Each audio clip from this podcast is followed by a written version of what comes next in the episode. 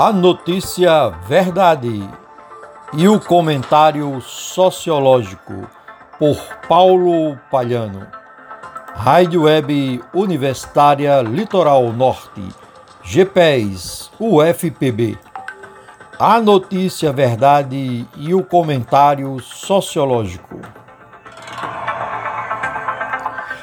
O casamento do ano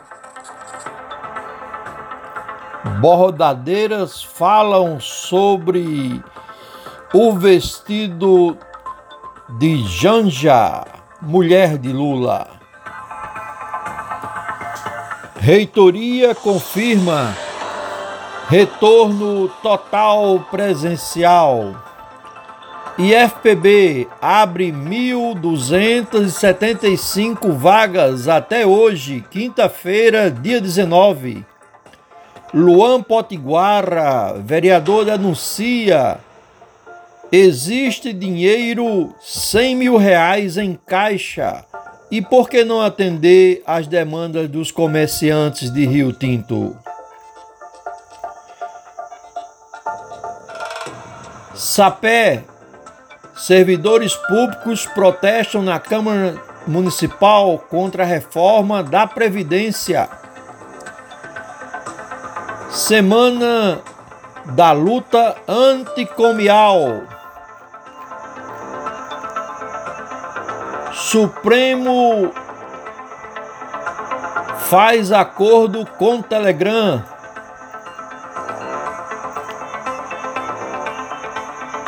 Sem pestanejar, ministro Toffoli da Suprema Corte do Brasil rejeitou mais uma vez as propostas de Bolsonaro.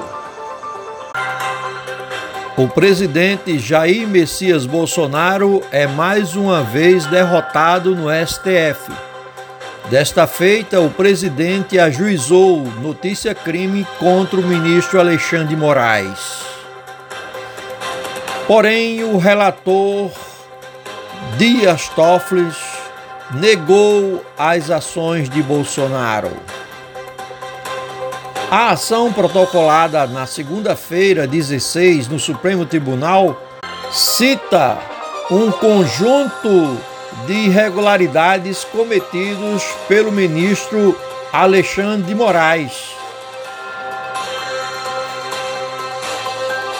Foram as seguintes denúncias feitas pelo presidente Jair Messias Bolsonaro. Primeiro,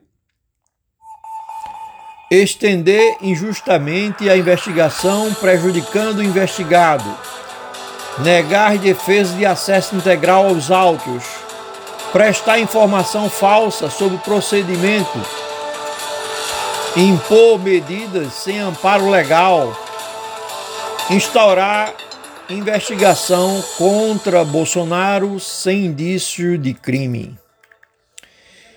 Pois bem, o ministro Dias Toffoli afirmou que o pressuposto desses crimes imputados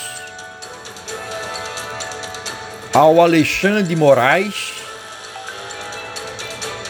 tem a finalidade específica de prejudicar outrem ou beneficiar a si mesmo ou a terceiro, ainda indicação do mero capricho ou satisfação pessoal. Ministro Toffoli conclui: não há razão para incriminar o Alexandre de Moraes e põe um fim na propositura de Jair Messias Bolsonaro de incriminar Alexandre Moraes. Caiu por terra, portanto, mais uma tentativa nesse jogo feito por Jair Bolsonaro. Os fatos descritos na ação não trazem indícios, ainda que mínimos, de materialidade deletiva. E não haveria nenhuma possibilidade de enquadrar nas condutas imputadas em qualquer uma das figuras típicas apontadas. diz o ministro Toffoli. O FPB comunica retorno total presencial às atividades do período letivo 2021.2 dos cursos presenciais de graduação, pós-graduação, escolas básica, técnica tecnológica da Universidade Federal da Paraíba, bem como a realização de bancas de mestrado e doutorado, continuam no formato remoto ou híbrido até o final desse semestre vigente que será concluído com previsão de 25 de junho de 2022. E FRN abre 1.275 vagas. Uma boa informação. Se você está precisando de um curso profissionalizante, a hora é essa. O Instituto Federal da Paraíba, o IFPB, através da Proreitoria de Ensino, divulgou a seleção para preenchimento de 1.275 vagas em diversos cursos tecnológicos, mas as inscrições vão até o dia de hoje em Areia, Cabedelo, Cajazeiras, Campina Grande, Esperança, Itabaiana, João Pessoa, Mangabeira, Monteiros, Patos, Pedra de Fogo, Picuí, Princesa Isabel, Santa Luzia, Souza e ainda Cabedelo, Conde e o polo de Serra Branca, além do polo Centro. Sapé, servidores protestam na Câmara Municipal o público que estava nas galerias acabou invadindo o plenário, gritando: Povo unido jamais será vencido. Nessa quinta-feira, em sessão legislativa na Câmara de Vereadores de Sapé, a expectativa era pela votação da lei relacionada à reforma previdenciária do município de Sapé mas tudo deu errado. O presidente da Câmara, vereador Abraão Júnior, surpreendeu a todos em retirar de pauta o projeto, pois estava de posse de uma recomendação do Ministério Público da Paraíba, através da doutora Paula da Silva Camilo Amorim, da Procuradoria da Justiça de Sapé, que determinava, antes da deliberação, primeiro ser realizada uma audiência entre as partes. Portanto, determinação da Justiça é que as partes se reúnam para um diálogo antes da votação na Casa Augusto dos Anjos. E por falar em Sapé, o presidente da Câmara, Abraão Júnior, manifestou que segue apoiando o grupo político de Ricardo Coutinho, sendo Ricardo para o Senado. Luan Potiguara, vereador em Rio Tinto, apresenta uma denúncia e, ao mesmo tempo, uma sugestão para que os 100 mil reais existentes em caixa na prefeitura atenda às demandas dos comerciantes. Vamos escutar. Cria um auxílio emergencial com esse recurso do empreender para não mais emprestar e sim doar esses recursos àqueles que estavam sofrendo por conta é, é, da pandemia. Né?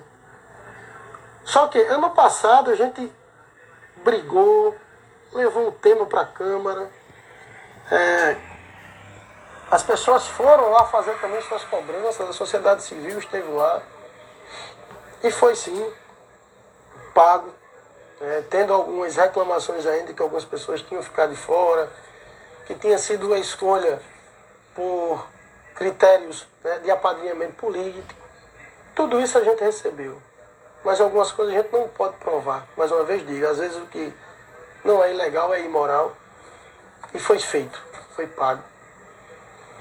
Mas é importante que se diga que essas pessoas ainda estão no pós-pandemia tentando né, é, se reorganizar, tentando ficar boa das pernas, tentando realmente é, se levantar dentro dos seus comércios. E aí a gente vê que em março, no mês de março, já tem na conta do Empreender Rio Tinto 100 mil reais e aí eu pergunto, o porquê de não estar tá disponibilizando esse recurso para os nossos comerciantes? Pois é, a denúncia está feita, a sugestão está dada e agora espera-se um pronunciamento do Poder Público Municipal de Rio Tinto. Semana de luta antimanicomial.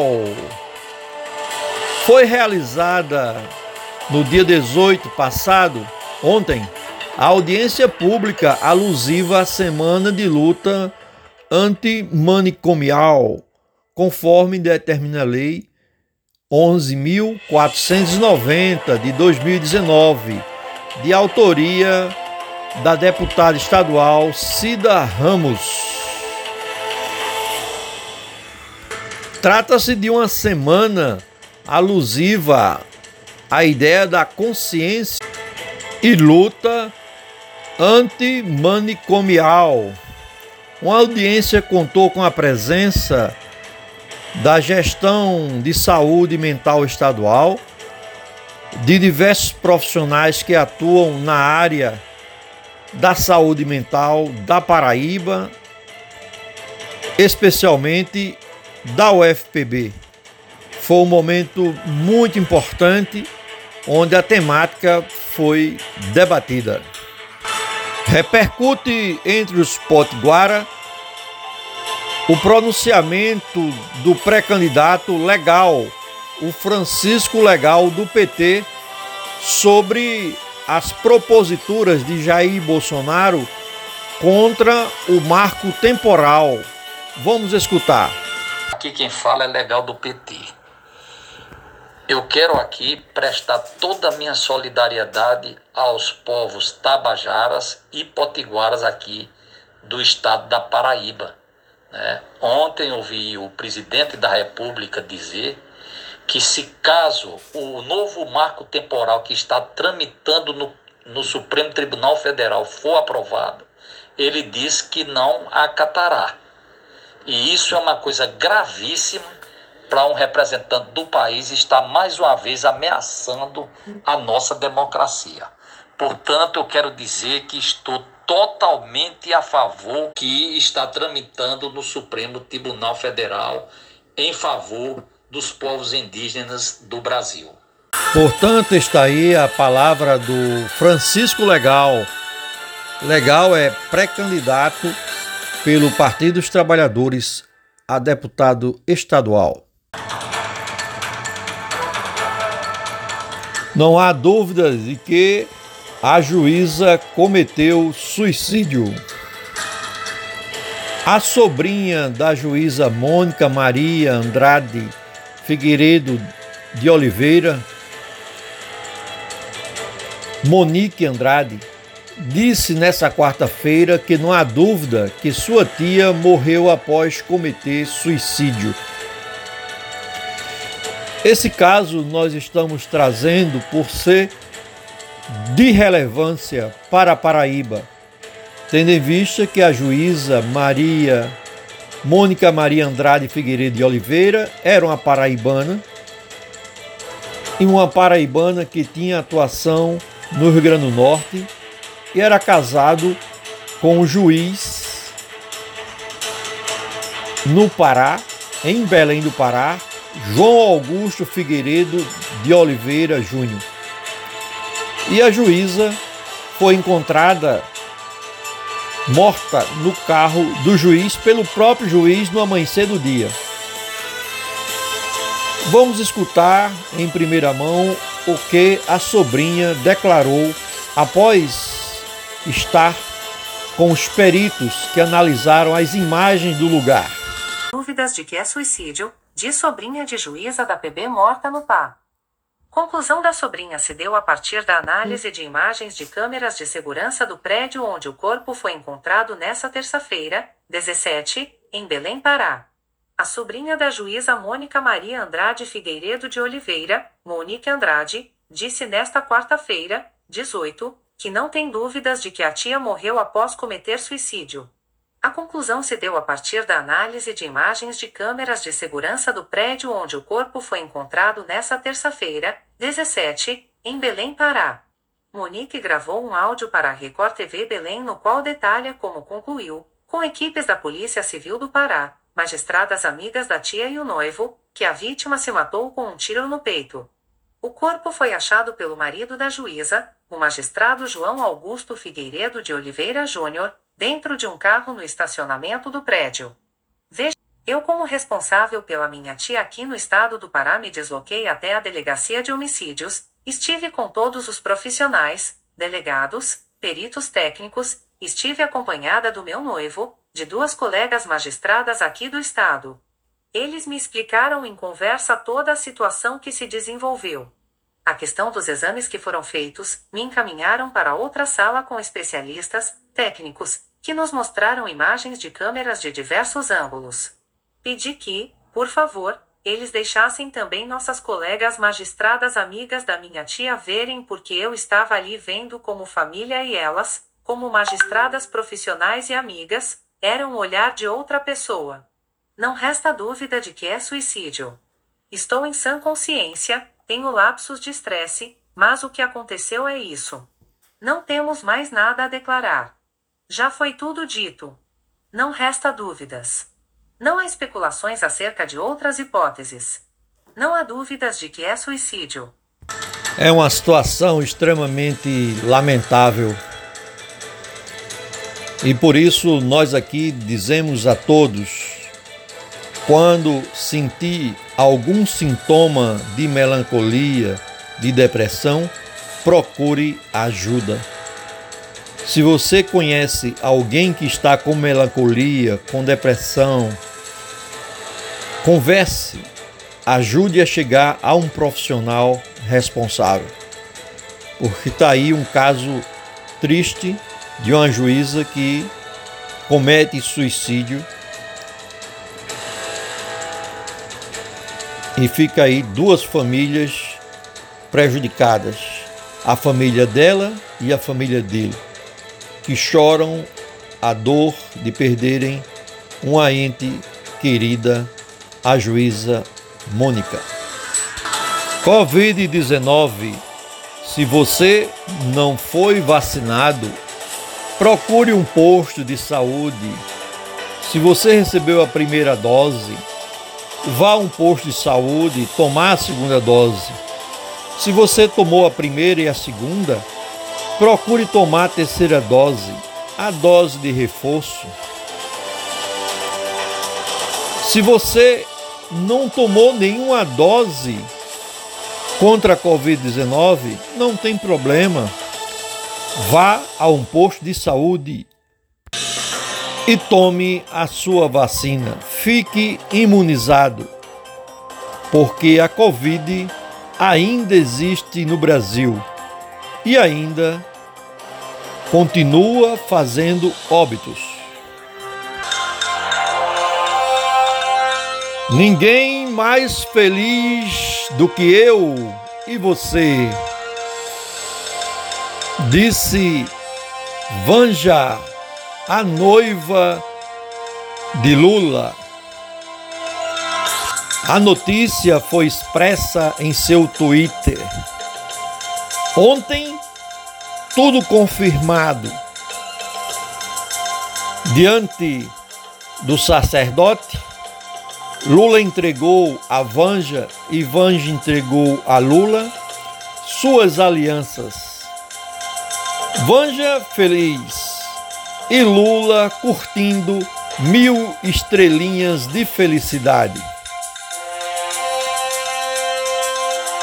Um grupo seleto de parentes, familiares e também de amigos da trajetória política de Lula e de Vanja estiveram presentes. Foi o casamento do ano o casamento mais comentado até agora no Brasil. Lula, um político, Vanja, uma socióloga. Vanja esteve perto de Lula, caminhando pelo Brasil. Vanja esteve perto de Lula quando ele esteve 580 dias preso na carceragem em Curitiba. Mas agora, Lula livre. Lula no coração de Vanja e Vanja no coração de Lula. Mas quem ficou radiante foram as bordadeiras, é, as bordadeiras anônimas até então de Timbaúba dos Batistas no sertão do Rio Grande do Norte. As bordadeiras falaram sobre o vestido de Vanja. O próprio pré-candidato à presidência da República, Luiz Inácio Lula da Silva, destacou a criação do vestido da noiva da sua mulher, a socióloga Rosângela Silva. Ele divulgou tudo no Twitter, divulgou um vídeo muito bonito, por sinal. E a bordadeira Valdineide dos Santos disse que o vestido ficou lindo e destacou os bordados do vestido da noiva com o luar do sertão, com as estrelas no céu, com a fauna e a flora do Nordeste. Um céu estrelado do Nordeste, com luas, com direito a tudo que ela desejou.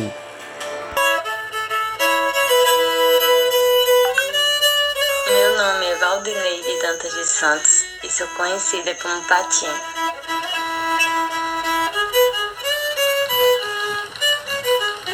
A gente já começou a elaboração do vestido com a referência da noiva pelo luar do sertão. Aí a gente elaborou as fases da lua, o céu estrelado, a fauna e a flora do, do Nordeste.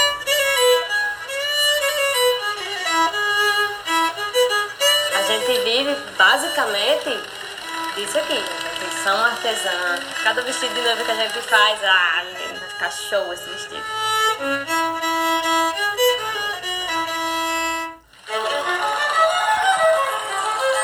céu estrelado do Nordeste, com luas, com direito a tudo que ela desejou. A gente fica feliz em receber um trabalho. Muito gratificante fazer parte desse momento tão especial, desse sonho de Janja e o presidente Lula. É muito gratificante.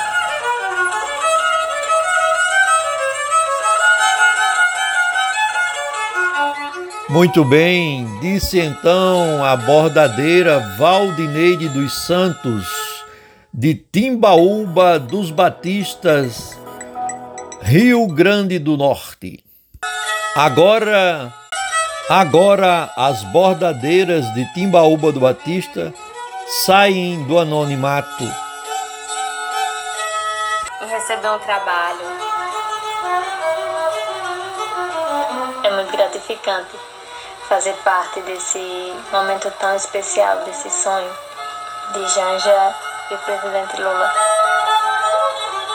Rádio Web Universitária Litoral Norte. A notícia, verdade e o comentário sociológico por Paulo Palhano. Até amanhã, se Deus quiser.